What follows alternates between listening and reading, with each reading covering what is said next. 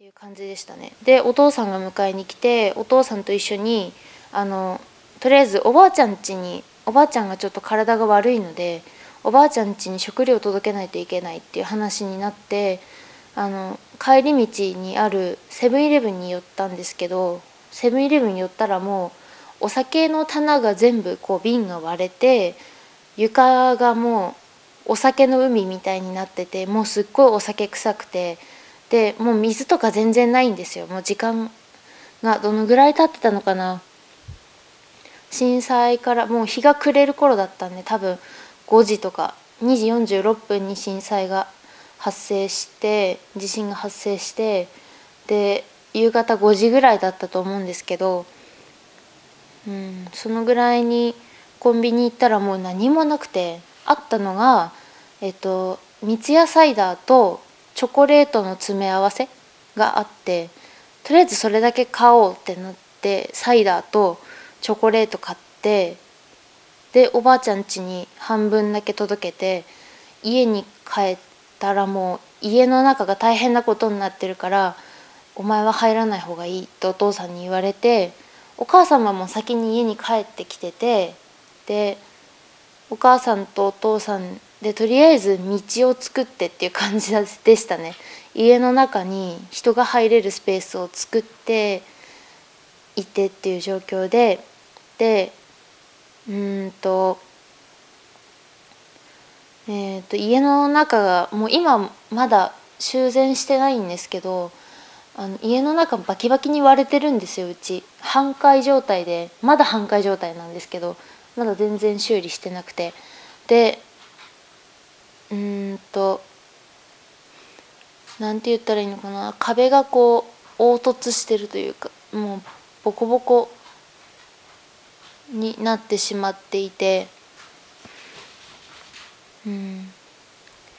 その時ちょうどえっ、ー、とひな人形飾ってたんですけどひな人形がもう全部倒れてて横に飾ってあった梅の花も花瓶が割れててあの花がこうわーってなっちゃっててでうさぎを2匹2羽飼ってたんですけどうさぎたちもすっごい怯えてて家の中はもうごちゃごちゃでした。もうありえないぐらい。テレビも倒れてるしもうタンスとか何から何まで自分の部屋も本がもう散乱して足の踏み場がない状態でで食器もほとんど割れちゃっててでいやちょっと今の音は犬です。犬がまだまたカサカサカサカサ何かをしてるんですけど。で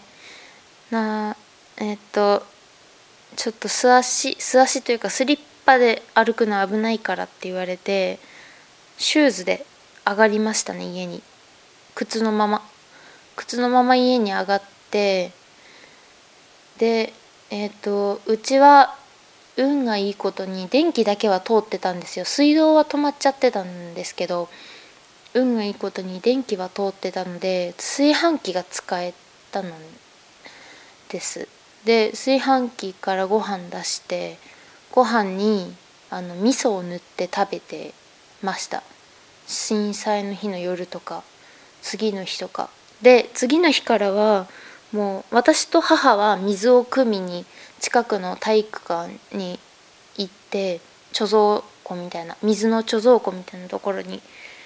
水を汲みにこうタンクを持って両手に持って行ってで父は自転車であの大きな登山用のリュックを背負って食料を買いに自転車でちょっとちょちょっと遠くのスーパーとかまで足を運んで行ってっていう感じで1週間2週間ぐらいそんな感じで過ごしたのかな。で私の部屋ではもう寝れなかったのであのもうごちゃごちゃで寝れなくて余震が来たらもう大変だしっていうことでいつ逃げなきゃいけなくなるか分かんないからっていうことで1階のリビングでみんなで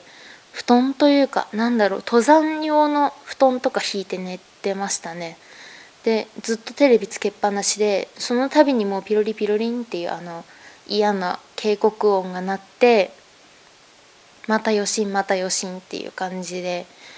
もう震度4とか5強5弱レベルの余震がずっと続いて揺れっぱなし家が揺れっぱなしでっていう感じでした。うん、で震災の時はそんな感じでした。本当に昨日のことのように覚えてる。そんな感じで食べ物もないし水もないしお風呂に入れないしトイレ入れないしっていう感じでいました。で震災の時はそんな感じ。でうんとその後なんですけど私のところはあの運がいいことにあの原発事故の被害もなく、えーと原発から離れてるしあと津波の影響もないところなのでうんと内陸部なのであの全然そういうその2つは全然被災してなくてでうんとその後中学校に入学したんですけどそこに数人あの原発事故で家に帰れなくなっちゃった子たちが同級生で来てて新入生というか小学校から中学校がそのメンバーそのまんまっていう感じの地域なんですけど新しい友達が増えてっていう感じでしたね。であの仮設住宅ができたらそっちに移動するから転校するみたいな感じで何人かいました。なのでなんかどっちかというとなんか自分が被災したっていう被災地ではあるんですけど被災したっていう感覚はあんまりなくてどちらかというとなんか被災者を支援している側の立場だったようななんか感覚があります。今でもそんな感じがします。今でも近所にあの仮設がたくさん建っててあの仮設住宅にたくさん人が住んでいらっしゃるんですけどうん。やっぱり厳しいですよねで私がなんでこの話を今日しようかしようと思ったかっていうのはまあ冒頭でも話したんですけど震災を全く知らない子どもたちとか私はあの教員になりたいと思ってるんです。で将来教員になって、まあ、音楽の先生になりたいと思ってて、まあ、それはちょっとあんまり震災とは関係ない理由なんですけど、まあ、自分が地元で将来教員になった時にどういうふうに子どもたちに伝えたらいいのかなっていうのをすごい最近考えててその3.11を迎えるたびに思ってて、うん、この何年か思っててでどういうふうに伝えたらいいかなって思った時にやっぱりその状況どういうふうに震災があったのかっていうのを自分の体験をもとにありのままに伝えることがやっぱり重要なんじゃないかなっていうふうになんか作り話するとか、えっと、嘘つくとかじゃなくてちゃんと自分が体験したそのままを伝えるっていうことが重要なんじゃないかなって思うようになったので、うん、それを今日ちょっと特別に特別にというか毎週日曜日に配信してるポッドキャストなんですけどちょっと3.11があったのでお話ししました。また機会があれば震災のこととか、この間の台風19号でも私の住んでるその地元結構被害があったりしたのであの成人式できなくなっちゃったりとかしたんですけどそういうなんだろうな震災とかうんとうん、自然災害が風化されないようにやっぱり経験した私たちがどういうふうにそれを経験したのかっていうのを次の世代に伝えていかなきゃいけないなっていうふうに強く思います。また同じことが起きた時にいつ起きるかわからないじゃないですか。段階トラフだってあのなんだっけ首都直下型？だっていつ起きるかわからないし年々そのか起きる確率が上がってるわけですからどういうふうに経験したのかっていうのを自分自身が伝えていかなきゃいけないなっていうふうに思っています。それが使命でありなんかなんだろう震災で被災した地域の人だから言うとかそういうことじゃなくて自分の使命でありその被災地に住む人間としての使命であり責任でありかなと私は思っています。なのであのこれを聞いてる方がどこの地域にお住まいでどんな震災を経験した方かわからないですけどもしなんか自分の中にこうモヤモヤと溜まってるものがあってそれが震災のことですごく辛いことだったとしたら誰かに話してみてはいかがでしょうか？なんか私も震災の時すごく怖い思いをして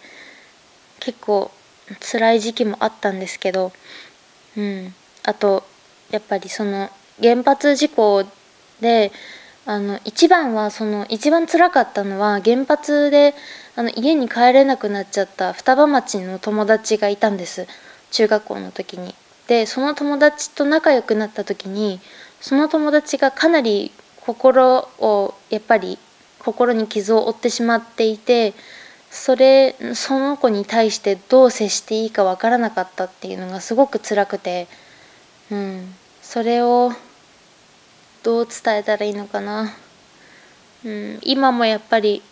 どう接してあげればよかったんだろうっていうのはすごく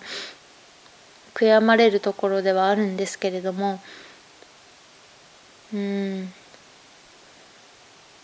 自分が経験したことをやっぱり人に伝えるっていうのはすごく重要なことだと思うのでもしこれを聞いてる方で同じあの東日本大震災で被災された方がいらっしゃったら後世に伝えてくってことを一つ頭の片隅にでも入れてみてください。今日は3.11のお話でした。テクテク歩いてくラジオはポッドキャストアプリから聞くことができます。テクテク歩いてくラジオまたは HSP と検索すると足跡のマークのポッドキャストが出てくるのでぜひ購読してください。購読ボタンを押すと毎週配信されるごとに自動でダウンロードできます。またブログへのお便りポッドキャストの5つ星評価コメントもお待ちしております。というわけでまた次回次回は日曜日になるかなと思いますのでまた日曜日ちょっと忙しくて撮れないかもしれないんですけど不定期配信にちょっとなっちゃうかもしれませんがよろしくお願いいたします。ではまたお会いしましょう。ありがとうございました。